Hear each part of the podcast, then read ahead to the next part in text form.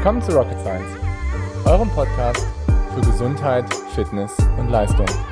Mein Name ist Dr. Golo Röcken, ich bin Arzt und Coach. Und mein Name ist Dr. Leonie Konschalla, ich bin Ärztin und Wissenschaftlerin.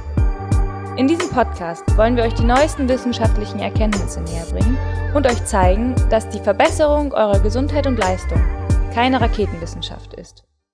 Kalorien zu zählen wird dich langfristig nicht abnehmen lassen. Kalorien ist etwas, was super viele Leute immer berechnen, wo sie sich dran halten, wo sie zwanghaft probieren, ihr Verhalten zu ändern. Und ich erlebe relativ häufig, dass das eher dazu führt, dass du langfristig nicht abnimmst und dass du langfristig nicht so deine Ziele erreichst. Dabei gibt es einen kurzfristigen und einen langfristigen Gedankengang. Und wenn man sich das Ganze kurzfristig anguckt, dann denkt man, ja klar, macht Sinn, Kalorien zu reduzieren, um weniger Energie zu haben und dadurch ein Defizit zu erzeugen und Gewicht zu verlieren. Das ist so prinzipiell das physikalische Prinzip. Langfristig betrachtet ist es aber was ganz anderes, weil das, dieses Gedanken, dieser Gedankengang führt dann einfach häufig dazu, dass meistens du das nicht aufrechterhalten kannst, du dich total fertig machst dafür und dann sich einfach gar nichts langfristig in deinem Gedankengang ändert. Ich gebe dir mal drei Tipps mit, wie du meines Erachtens nach das ganze Thema viel besser angehen kannst, wenn du abnehmen möchtest und welche Kalorienanzahl du dann auch vielleicht so als Defizit anstreben solltest, wenn du es überhaupt machst. Das erste Problem ist, dass bei Kalorien letztendlich die Wahrnehmung für gesundes Essen nicht verändert wird. Das heißt, nur weil ein Essen und Lebensmittel viele Kalorien in sich trägt, heißt es nicht, dass es prinzipiell ein ungesundes Lebensmittel ist. Und Leute, die Kalorien zählen und letztendlich probieren, Kalorien zu reduzieren, denen fällt es relativ häufig, ähm, denen, die haben relativ häufig dann so einen Gedankengang, wo sie einfach denken, dass Lebensmittel, die viele Kalorien haben, generell schlecht für sie sind. Ein typisches Beispiel da sind zum Beispiel Nüsse. Nüsse zeigt sich in fast allen Studien, dass letztendlich man, wenn man Nüsse konsumiert, dass man dadurch tendenziell eher Gewicht verliert, als dass man Gewicht zunimmt. Und das, obwohl Nüsse ich glaube, pro 100 ähm, Gramm haben sie zwischen 500 und 700 Kilokalorien, weil sie einfach unglaublich viele ungesättigte Fettsäuren haben, ähm, verschiedenste Arten von ungesättigten Fettsäuren haben und deswegen generell ein sehr, sehr gesundes Lebensmittel sind, sie aber sehr, sehr viele Kalorien an Bord haben. Das heißt, probier hier eher eine Wahrnehmung dafür zu entwickeln, was sind gesunde Lebensmittel, was ist eine gesunde Ernährungsweise, was sind Dinge, die ähm, langfristig dich eher gesund machen und so einfach, sage ich mal, dein Gewicht reduzieren. Punkt Nummer zwei ist die Berechnung von so einem Kaloriendefizit. Und das betrifft vor allen Dingen Leute, die sehr fit sind, Athleten, Leute, die vielleicht mehrere Trainingseinheiten sogar am Tag machen oder eine Trainingseinheiten am Tag machen, am Tag machen.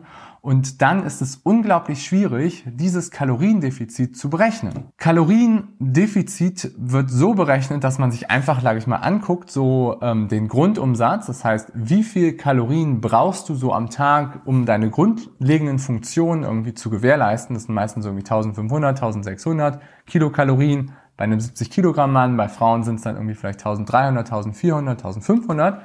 Und dann kommt noch so der ähm, Leistungsbedarf obendrauf oder so der Energiebedarf ähm, an Kalorien, das heißt, was man irgendwie verbrennt durch Bewegung und durch Sport.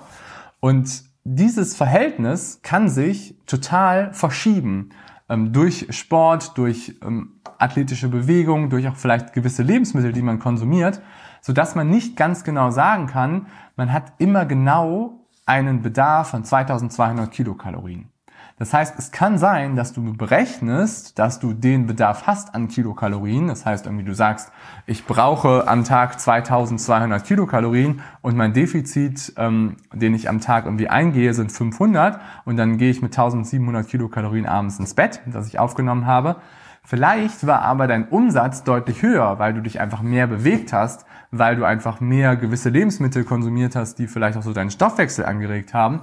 Und dein Grundumsatz oder das, was du am Tag umgesetzt hast, war dann vielleicht eher so bei 2500 Kilokalorien. Deswegen finde ich es viel sinnvoller, dass du darauf achtest, dass du eher Körpersignale akzeptierst und akzeptierst nicht, sondern dass du Körpersignale wahrnimmst und dass du einfach guckst, wie ist so mein Hungersignal. Weil Hunger ist natürlich etwas, was evolutionär angelegt worden ist und wenn dein Hungersignal gut funktioniert, dann hast du damit ein Tool, was viel, viel, viel, viel sinnvoller ist, als zwanghaft irgendwelche Kalorien zu zählen. Und damit kommen wir halt so zum dritten Punkt und das ist letztendlich, dass ein zwanghaftes Verhalten dich nie weiterbringen wird. Und sag mir mal ehrlich, wie viele Leute, die du kennst, die Kalorien gezählt haben, sind denn noch nach zwei, drei, vier, fünf Jahren dabei? Und das ist eben der Unterschied, weil letztendlich ist eine kurzfristige Änderung von einer Verhaltensweise nie das Ziel des Ganzen, sondern das Ziel des Ganzen ist immer, dass man seine Diät verändert. Das heißt, dass man seine Ernährungsweise verändert, dass man langfristig sein Verhalten umkrempelt und das passiert nur, wenn man sich Dinge bewusst macht und wenn man letztendlich kein zwanghaftes Verhalten an den Tag legt. Und dieses zwanghafte Verhalten führt einfach dann dazu, dass du letztendlich keine Lust mehr darauf hast und dass du letztendlich keine Lust mehr auf Ernährung hast und du dann teilweise auch wieder so Frustanfälle hast, wo du einfach dann total dein ganzes Verhalten übers Bord wirfst und letztendlich ähm, du nicht dich wirklich einfach veränderst. Wenn du was bei dem Video gelernt hast, würde ich mich freuen, wenn du den Kanal abonnierst und einen Daumen hoch da lässt, weil dann erfährst du einfach noch mehr Tipps für deine Gesundheit, für deine Leistungsfähigkeit und wie du einfach die Dinge bei dir voranbringen kannst. Ich wünsche dir einen schönen, schönen Tag. Mach's gut, bis dann. Dein Golo.